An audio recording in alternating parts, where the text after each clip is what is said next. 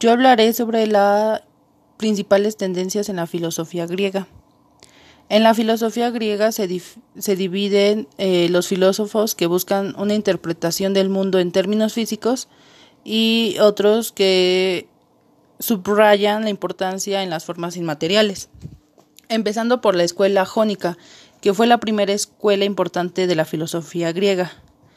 Eh, esta era en parte materialista. Fue fundada por Tales de Mileto, que partió de la creencia que el agua era la que procedía toda la materia. Después entramos en la escuela pitagónica y eleática. Eh, la división entre el idealismo y materialismo se hizo más evidente con el transcurso del tiempo. Acá Pitágoras de Samos enfatizó en la importancia del alma, considerando el cuerpo como una simple morada del alma. Después pasamos al periodo clásico. Este radicó en Atenas y se inició con la aparición de los sofistas y del pensamiento socrático. Los sofistas, como Protágoras, dudaban que la humanidad pudiera ser capaz de alcanzar la verdad objetiva a través de la razón, y defendían que el éxito material en lugar de la verdad debía ser el propósito de la vida. El rasgo característico de sus seguidores, seguidores se atribuye que la relatividad a todas las nociones, reglas éticas y valores humanos. Acá también entra Sócrates. Sócrates consideraba al alma como una combinación de la inteligencia y el carácter de un individuo. En la filosofía griega también entra Platón y Aristóteles. Platón sostenía que tanto los objetos materiales percibidos como el individuo que los percibe están en constante cambio. Pero como el conocimiento se relaciona tan solo con los objetos inmutables y universales, el conocimiento y la percepción son diferentes en esencia.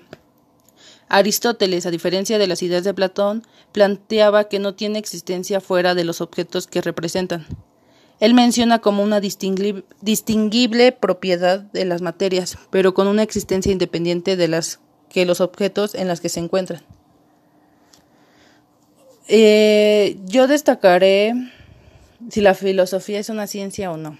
Eh, la verdad es que he leído y pues en cierta forma varios autores destacan que pues es, sí es una ciencia y otros que no, que es una forma como de vida. Yo creo que de cierta forma sí es una ciencia. ¿Por qué? Porque busca dar, es, resolver problemas de la vida cotidiana.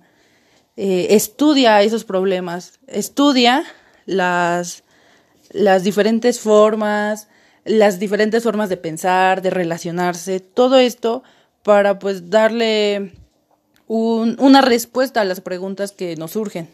Siento que, no sé, la filosofía es más una ciencia eh, que nos ayuda al humano. El humano, por naturaleza, es curioso. Queremos saber todo. Queremos, tenemos miles de preguntas y queremos darle respuestas.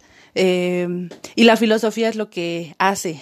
A lo mejor no todas las preguntas se van a contestar, pero la filosofía es la, forma, la ciencia que te da el, saber, la, que te da la, las herramientas para querer, para realizar investigaciones, para pues darle respuestas. Entonces, tal vez está encaminado. Siento que no deberíamos tanto dividir eh, la filosofía si es una ciencia o si es una forma de vida. Siento que la filosofía está encaminada en las dos porque estudia y de forma científica eh, los, los, las diferentes formas, la naturaleza, todo, para dar una respuesta científica.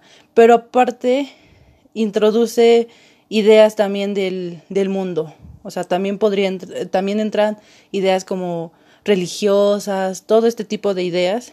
Y siento que no está mal, siento que es bueno unirlas para así eh, ser más enfáticos. Esa sería mi respuesta.